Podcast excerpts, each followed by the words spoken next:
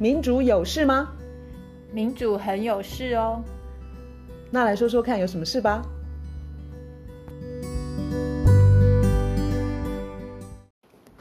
嗨，我是苑韶，我是倩怡，大家好。新冠呃疫情到到现在超过一年了，我最近收到一个法国朋友的信，呃，其实很难过。他在 email 告诉我说，呃，现在封城的规定，白天人们可以出去哦。可是因为餐厅不能开，然后博物馆也都也还没开，然后他生活闷闷闷闷闷闷坏了。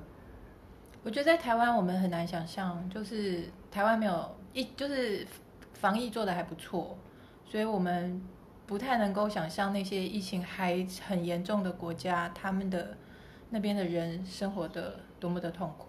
我又注意到这个礼拜以色列，它是人均。接种病毒最高的比例最高，基本呃接种疫苗比例最高的国家。那他这个礼拜开始，户外的活动已经可以拿下口罩，就是跟我们一样，户外就不用戴口罩，然后室内还是要戴口罩。这真是一个很好的消息。它的症结点就是打了疫苗，疫苗的普及率非常的高。那我们今天要讲的就是，现在全世界这些还在疫情很严重的这个情况的国家。他们本来完全完全完全没有必要，现在还是这个样子。就是本来这个疫情可以被控制住，因为疫苗本来可以大量的、很快的被生产出来，然后很多人都都能够打到疫苗。结果本来要走那样一条路，后来紧急踩刹车，走了另外一条路。哎，这个故事很有趣，很残酷的有趣，你可以多说一点吗？呃，我们现在全球的确诊是差不多一点四一亿，然后全球的死亡已经超过了三百零一万，嗯哼，很惊人，很惊人。可是到现在，你说已经一年多，对不对？到到四月中为止，全球打到疫苗的人还不到六百万。那这些打了疫苗的人，其中有四分之三都是最富裕的十个国家，嗯哼，嗯哼。那可是呢，另外在底端有一百三十国，一百三十个国家，他们合计有二十五亿人口。这一百三十个国家里头，它是连一剂疫苗都拿不到。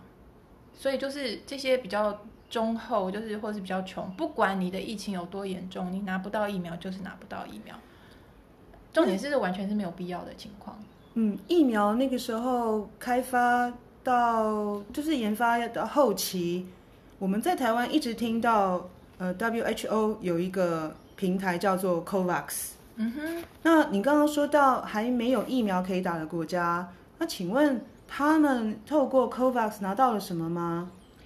他们就是什么都拿不到。嗯哼。我们在台湾可能大家都听过 COVAX，嗯。可是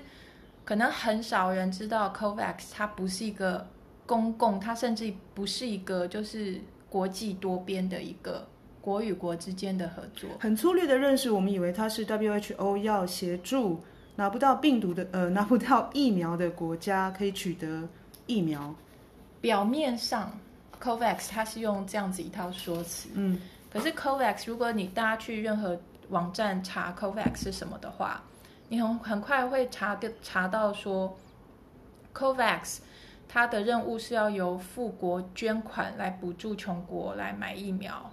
然后呢，它会让穷国的呃最多五分之一的人口可以拿到，要么免费，要么是比较便宜的疫苗。这是当初的承诺。听起来是很正面的啊！如果他们能够以比较便宜的价格，甚至免费可以拿到疫苗的话，对，这听起来很好，对不对？然后大家去查 COVAX 的时候，你应该都会看到说，他会解释说，COVAX 它是有呃。许多的组织，包括这个一些慈善组织，嗯嗯、包括一些跨国或是跨企业的联盟。对，其中会有一个东西叫做 Gavi，G A V I 是全球疫苗免疫联盟。嗯，我看过它的名字。嗯，它其实是一个企业结盟。然后另外还有一个 CEPI，C E P I，嗯嗯，它是流行病预防创新联盟。好，不管是 Gavi、CEPI 还是 COVAX，它的背后。的最大的出资者，嗯，是同一个人，嗯哼，然后那个人的名字叫做比尔盖茨。嗯哼，嗯哼。好，我们也是去年之发现，就是说他是 WHO 最大的私人的赞助者。对，这个这个要讲的这个故事，就是它基本上是一个恐怖的故事。就是当那个二零二零在去年的年初，当 WHO 当世界上的科学家发现说这个病毒是一个很可怕的病毒的时候，对，就是要赶快赶快研发疫苗，对不对？对，就是要争取时间。然后那个时候，WHO 的确在他们花了两天的时间，就飞快的草拟了一个研发蓝图。然后那个蓝图基本上就是完全完全没有去考虑或是去讲智慧财产权，嗯哼，这个问题。因为那时候救人要紧，就是全世界要死那么多人，我们今天看已经死了三百万，嗯，就那个时候那么紧急要争取时间的情况之下，他们基本上朝你朝你的那个研发蓝图。最重要的特性就是开放、共享。嗯哼，世界上各个地方的科学团队，对，他赶快发发现了什么一个新的资讯，或是一个新的突破，或是新的技术，或者是他发现他走了一些冤枉路，对，他就要赶全部都公开，对，这样别人就不用，嗯、就就可以赶快减少重复，或是减少大家都。走一遍那个冤枉路，就是达到共同的目标，其实就是把疫苗研发出来，然后抑制病毒的散散布。对，这是全人类共共同面对的一个算是敌人，那就是全人类共同，就是赶快用开放、开放、开放，然后共享。然后这个一直在去年的上半年的时候，整个圈内人，嗯哼，就是公共卫生啊、嗯、这些公卫界，他们圈内人都还以为就是那条路就会这么走下去了。嗯哼所以，智慧财产权这个东西本来没有被考虑进来，没有必要要放进来，因为救人要紧。对。然后，这个情况一直到差不多五月，WHO 它正式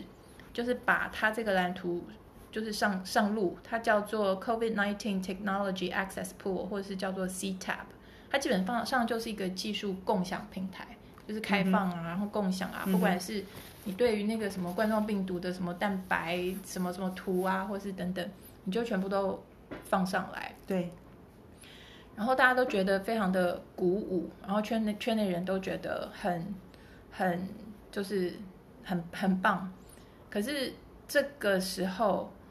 就。比尔盖茨就出现了，嗯哼，嗯哼，所以这个是非常关键的，就是在去年上半年，好，好像就坏人出现了这样。本来已经要走那一条路都，都都要确定了，嗯，都已经到节骨眼，都已经就要那样走了。假设当初是走 WHO 这个 CTAP 那一条路的话，对，所有的技术、所有的知识、所有的资讯、所有的试验，都是开放共享，然后一切都是以公共。然后全世界的人就是少死一些比较好，人的健康跟生命对，而且是全世界。首要的要保护的的的考量。嗯、对，当初那条路那样走的话，就是疫苗会很快的量产，因为任何一个国家只要它能有制药的能力，嗯、不管你在印度、孟加拉或者是任何地方，你就是都都开放，就赶快大家都赶快去制制造，赶快量产，嗯，赶快打疫苗。所以那个那条路当初是走那条路的话，现在完全情况就是不一样。如果疫苗开发时间很快又早的话，那么集体免疫也可以比较快可以实现。对，所以我们现在就一直没有办法达到集集体免疫，然后时间拖这么久。嗯哼，就是因为呃，那个比尔盖茨他赶快就出现之后，他就弄了一个，他叫做。嗯、um，COVID-19 Tools Accelerator，或是叫做什么 Act Accelerator，就是一个，它用一个很很美丽、很好听的一个名称，就是说新冠肺炎的行动加速器。对，就你听起来的话，好像是用它的方法，然后一切由它来资源配置会比较快，哦、因为它那个名称叫做 Accelerator，、嗯、所以它把名称取得非常好听。所以它这个加速器，我们简称它这个新冠肺炎行动加速器的这个东西，对，底下就有了这些 COVAX，然后就是用它当初既有的，它的基金会以前就是组织的这些 Gavi 啊、CEPI 啊这些，嗯，包括私人、包括包括药厂，然后他们去跟就是公司结盟合作，然后由他们来配置。这两个的差别就是比尔盖茨这一套，嗯，他说绝对绝对绝对不能放掉智慧财产权，嗯哼，就是这是一个最强烈的对比。没错，我可以想象，因为他个人就是因为制裁权而让他成成为世界首富。对，这个是其实是蛮蛮蛮可怕的一个、嗯、一个一个事情，就是所以他极力保护制裁权，也也要用到像药品啊跟疫苗的开发上面。对，然后他牺牲了很多人的生命。嗯哼，他现在这个有有有两个两个，等于是有两个问题啦。一个就是时间上，好、嗯哦，现在我们在谈制裁权的时候，我们以前有一集讲过那个制裁权。智慧财产权或是专利，它有它存在的必要。嗯，可是也需要去衡量说情况是怎么样。你在大疫情当中，对全世界的人都会受到伤害。如果说你还是死抱着那个制裁权，让让制裁权被滥用，这样子就是疫情一直没有办法结束，然后病毒一直在变种，嗯，所以全世界的人的生命都受到，就是还有经济的，对，还有经济的损失等等。再来就是。其实这个制裁权在比尔盖茨的这种捍卫底下，嗯，他当然是一个扮演很重要的角色。他让制裁权还有专利这件事情，它的本质嗯发生很大的变化。嗯，就是专利以前是说我如果辛辛苦苦发明一个，不管是药也好，或是一个艺术品也好，或者是呃软体也好，嗯，我要有一段时间，就是可能十年。一段时间，我可以稍微享受一下我，嗯，然后之后再放出来。是，可是现在这个专利它变成说，因为药厂还有一些影视娱乐界他们的势力太大，他们已经把这个时间拉到，就是一直不断的 renew，就是叫做延长，对，延长延长延长，变成它永远都把持的一个专利垄断。嗯哼。然后那个垄断它的本质呢，变成说它感觉上比较像一个黑道的过路费，就是它是、嗯、你你如果拿不到这个药，你就要死了。嗯，那我因为我就是用这个专利权，我我就是算准了说你想要活，你不想要死的话，你就是要缴钱给我，因为只有我一个人嗯可以生产这个药、嗯，所以你只能从我这边才拿得到。所以我算准了这一点，我就把药价抬得非常高。所以它已经完全扭曲了专利本身原来的意义跟目标。这个新冠肺炎的疫苗的研发，这个过程我们也很不解的一点就是说，公部门跟政府花了很多的钱，可是实际上他们也花很多的钱去买，然后因为需求量很大，所以一开始很多政府都是用用抢的。对啊，所以现在就变成说，嗯，现在新冠肺炎在现在这个畸形的智慧财产权被严重滥用的情况之下，变成说一个一般人他要打疫苗，他是付三次钱，嗯哼，第一次是缴税，对，缴税给政府，然后政府会去研发，或是。就是有的时候是像什么国，不管哪个国家啦，国卫院啦，或是大学啦、研究单位啦、科学单位，都是拿政府的钱。对，第一，你这个纳税人第一次交钱，你付了一笔；第二次呢，是这个疫苗研发出来之后，你要去打疫苗，你再拿钱去买。虽然说前面那个研发，你就已经以纳税人的身份，你已经付过一次钱了。好，现在 Bill Gates 他搞了这个 COVAX 出来。嗯。嗯你那个 COVAX 要就是各方捐助，政府要付钱，你再付一笔钱，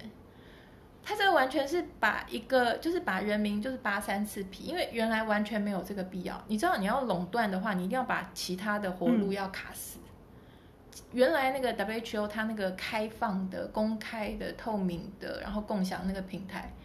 它就是有没有路没有卡死，就是一切都是公开透明，你就没有办法。Bill Gates 他在做的一件事情是把那些活路都卡死卡死，然后最后你只剩下这一条路，你只能跟我拿。这个时候他就可以垄断，然后收过路费。所以垄断了，然后垄垄断知识，嗯，而且问题是这个知识不是来自于他，嗯哼，是来自于科学界，而且是多个国家，而且是长时间累积的各式。就就以现在新冠肺炎的这个疫苗来说好了。它并不是说这个病毒出现之后，的从那个时间点开始得到的知识，可以让大家生产出疫苗。嗯、这是之前几十年甚至于上百年累积，累积对，然后是所以才能够让我们在不到一年的时间之内，然后很快研发出疫苗。对，因为这里这里头运用了很多的技术跟知识，是累积多年来的的成果。对，好，那你刚刚讲到的那个垄断啊，那垄断这个制裁权呢，就能够予取予求吗？对啊，基本上是这样子。好像历史上有一个那个艾滋病的的药的例子，其实我我可不可以说有点嗯，就是很振奋人心啊？你你记不记得在那个就是包括其实 WHO 那个谭德赛不是在台湾的形象就是不怎么好嘛？嗯嗯、可是。事实上，谭德赛他在 WHO，因为现在 WHO 的情况就是被 Bill Gates 被比尔盖茨给算是把持了，他变成说全球公共卫生界的最高指挥官，他又对 WHO，然后又对这种什么 CEPI、Gavi 这些公司合营，他就是背后最大的金主，然后就是到处在配置，到处在指指挥。嗯谭德赛他其实也有他非常挫折的地方，然后他就有说说不能够让艾滋病那时候的情况重演。嗯哼，所以艾滋病那个那个悲剧是怎么样？嗯哼，那个就是说那个艾滋病在一九九零年代就开始大流行的时候，非洲最惨嘛。嗯哼，然后那个时候那个曼德拉他在一九九七年的时候，那时候他是南非总统，那时候他已经是南南非总统。他就授权南非的卫生部可以生产、购买还有进口低成本的治疗艾滋病的药。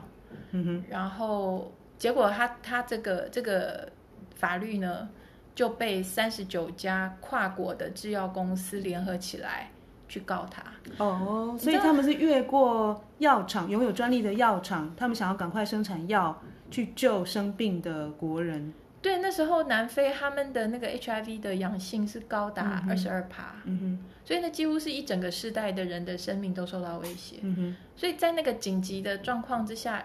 你随便问地球上一个随便一个人，嗯、不管是那时候的艾滋或是现在的新冠，你随便问一个随便普通一个人，一定都会觉得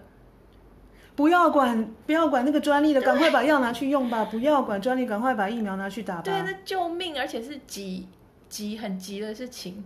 所以任何正常人不会觉得说哦，不行不行，哎、欸，先付钱哦。对，所以当时那那些药厂开始就是告南非，然后说这个艾滋病呢，就就说你们不可以自己去去生产这些呃学名药，然后你一定要用高价来跟我们这些垄断的药厂来买。嗯哼，听起来蛮挫折的。对啊，那时候呃就是。甚至于那时候的美国的克林顿政府，他那时候都还站在药厂的背后，然后也还支持药厂告南非。那时候就是后来有一部纪录片叫做《Fire and Blood》，他就讽刺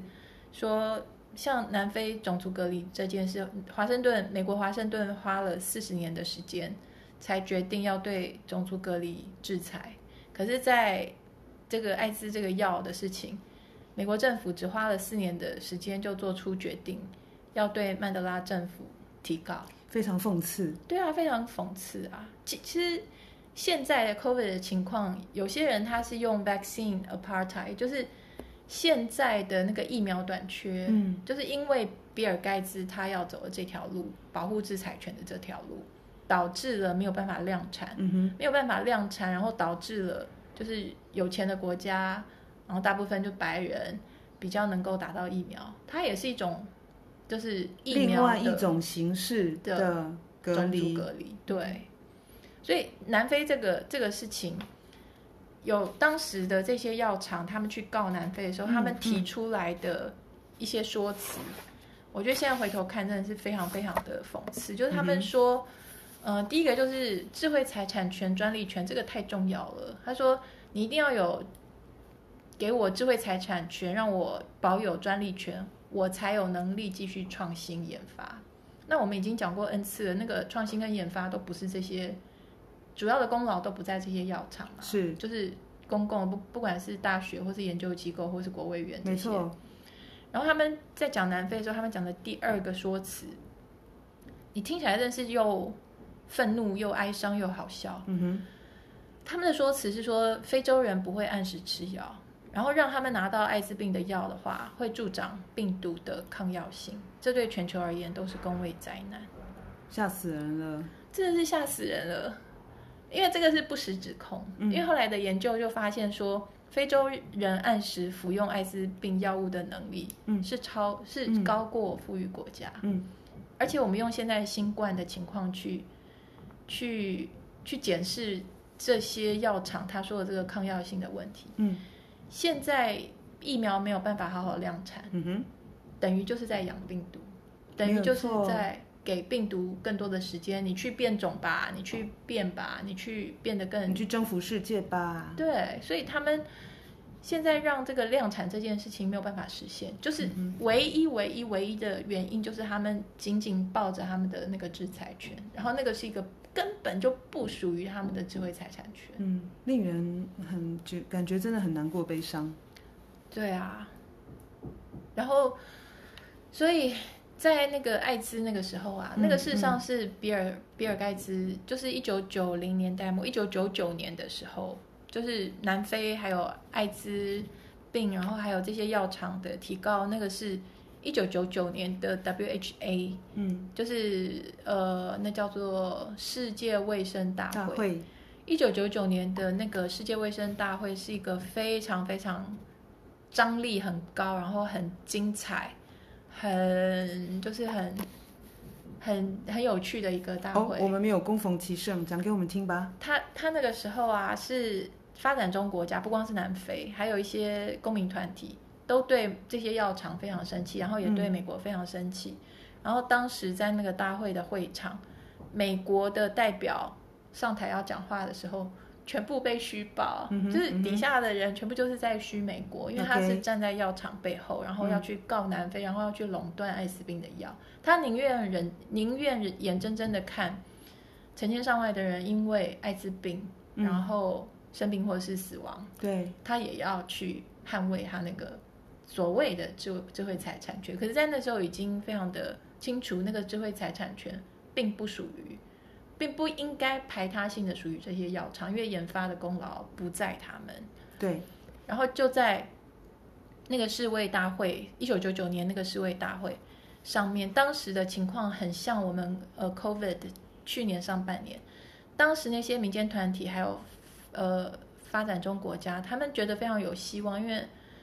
美国跟药厂的那个在公共舆论当中，它就有点像。兵败如山倒嘛，大家都会觉得你这个专利、这个智慧财产权，这个你太滥用了，嗯、哼。所以他们就觉得很有希望，就会觉得当时的氛围就是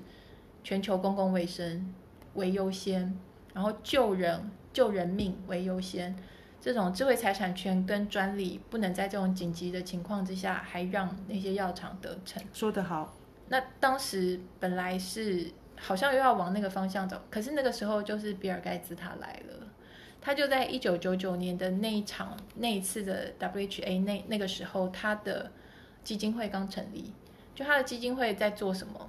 他就跑来这个工位这边，他就在会场在发送印刷非常精美的小手册。他的小手册上面呢，就是在宣导大家说，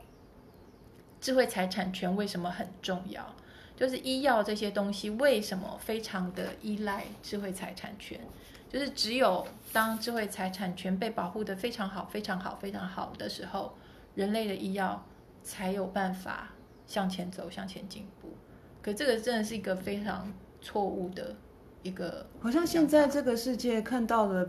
并没有看到这样子的结果啊！因为大部分的研究跟发展其实是非常仰赖。公部门，因为它并不是马上可以见效的东西，然后到了这些药可以发挥它作用的时候，很不幸，很可能就是因为很多人很呃有因为人生病嘛，那他需要，然后这个时候他我们又被药厂就是掐着脖子说钱拿来，要不然我的药不给你。对啊，这个完全就是有点像黑道的过路费。对，所以今天我们其实并不是要抓着嗯、呃、一个人，那今天正好是比尔盖茨啦，就是说你这个大恶人，那到底这个世界的逻辑为什么会走到今天这个地步啊？我觉得就像你刚刚一开始讲的，就是从他，你知道他在 WHO，他他在 WHA 那个一九九九年大会，那个时候他的基金会刚成立。嗯嗯你还记得一九九就是一九九零年代末期吧？开始，他那时候的形象非常差。你记得这件事吗？就是他原来是一个在世界上的形象就是首富，因为微软跟一个大垄断家。OK，你记得吗？嗯、就是所有的电脑一定要。搭配的就是微软的、嗯、什么视窗啦，什么对作业作业对，然后还有那个浏览器要用那个什么 IE 什么的。对，那个时候是这样。它就是一个大垄断家，然后在美国、在欧洲就是都被告，因为他就是被那个反托拉斯法，嗯、他就是违反了反反托拉斯法，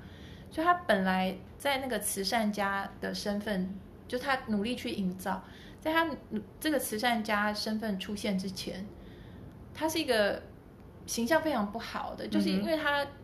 感觉上就是贪婪啊、垄断啊。你什么叫做垄断？垄断就是不让市场竞争这件事情发生，是就是不能有竞争者，然后不能你不能有其他的选择，我把你其他的路都挡死。现在这个世界就是这种垄断非常多啊，不管是脸书把 IG 给买走，这为什么实际的状况并不是像比尔盖茨或是药厂所说的？你一定要有智慧财产权专利才能够研发。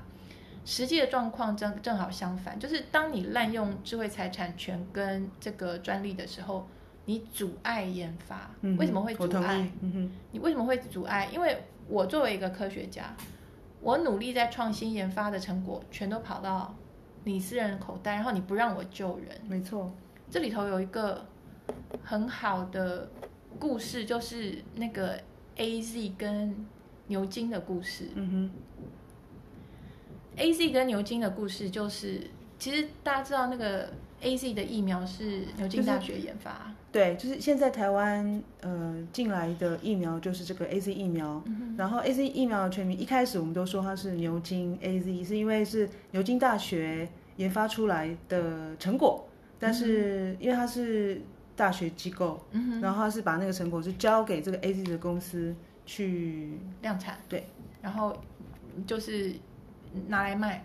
这里头的故事就是说，那个牛津大学啊，他们有一个叫做詹纳的一个研究所，嗯，他们研研发出来这个 A C 这个疫苗的时候，这个詹纳研究所的主任，他就想要维持牛津的。传统，因为牛津在二战的时候研发出了盘尼西林，OK，然后因为是战争期间，所以他们完全就不要智慧财产权专利，就是一样嘛，就是紧急状态之下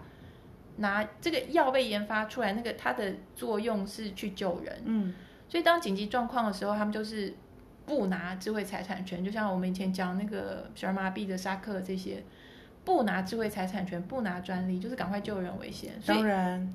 牛津有这个传统，然后这一次当他们研发出来，后来我们现在称为 A C 疫苗的时候，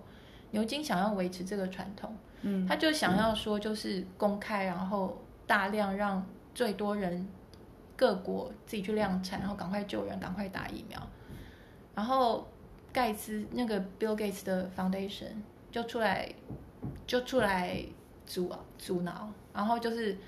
去讲说，其实这个，因为我们要保护智慧财产权，因为我们要保护专利，所以你不能够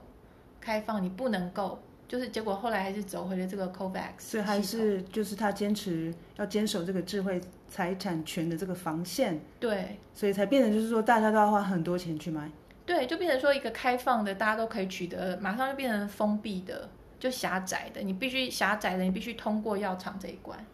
而且在保护专利权的的这样的环境之下，就是说只有呃他们有合作的，或者是说认可可以制作的的的工厂才可以制作。那所以很多国家其实拿钱出来都并不一定买得到。没错。那是因为它的生产量其实也是在智慧财产权的保护下受到了抑制。对，它是一个滥用的智慧财产权。因为像 AZ 的话，就是、嗯、你如果去追后头，嗯，它用到的知识。的每一个知识的后面的那个的经费的话，嗯，你可以就是呃，英国卫报 Guardian 不久不久前有篇文章是讲说，A C 背后九十七趴的 funding 都是公共的。天哪！对啊，所以 这实在是一个非常病态、非常病态的一个体系。这个世界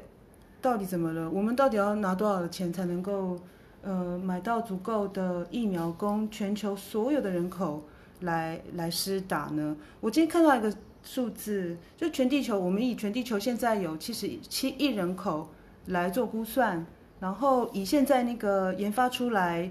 而且获获得那种卫生机构认可的疫苗，很多都是要打两剂嘛，哈。那如果平均每一剂用十五块美元做计算，七十七亿乘以两剂十五美元，这样算下来的话，全球的人口，这样全球人口能够打疫苗，这样子美丽新世界呢，所需要的金额是两千三百一十亿美元。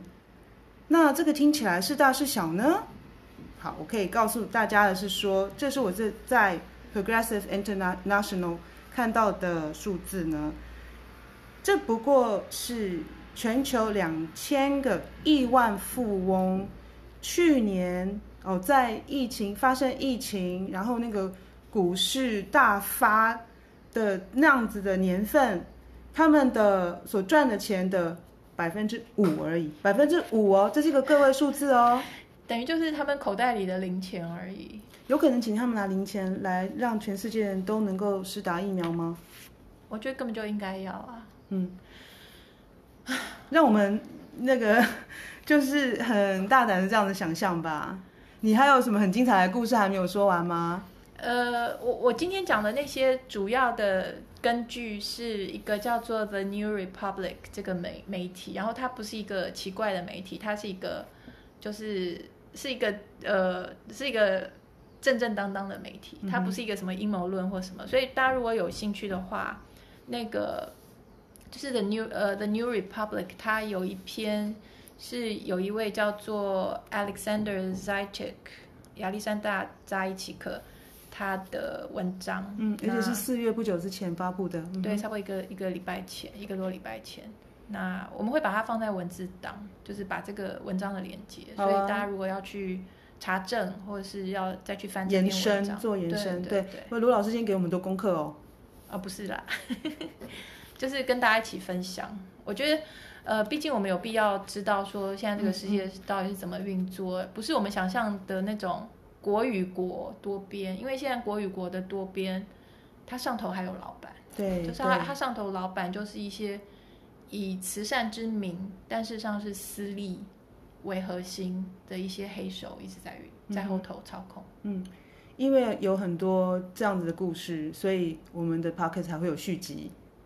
对吧？啊，没错。嗯哼，OK，今天就这样子说。好，拜拜。拜拜。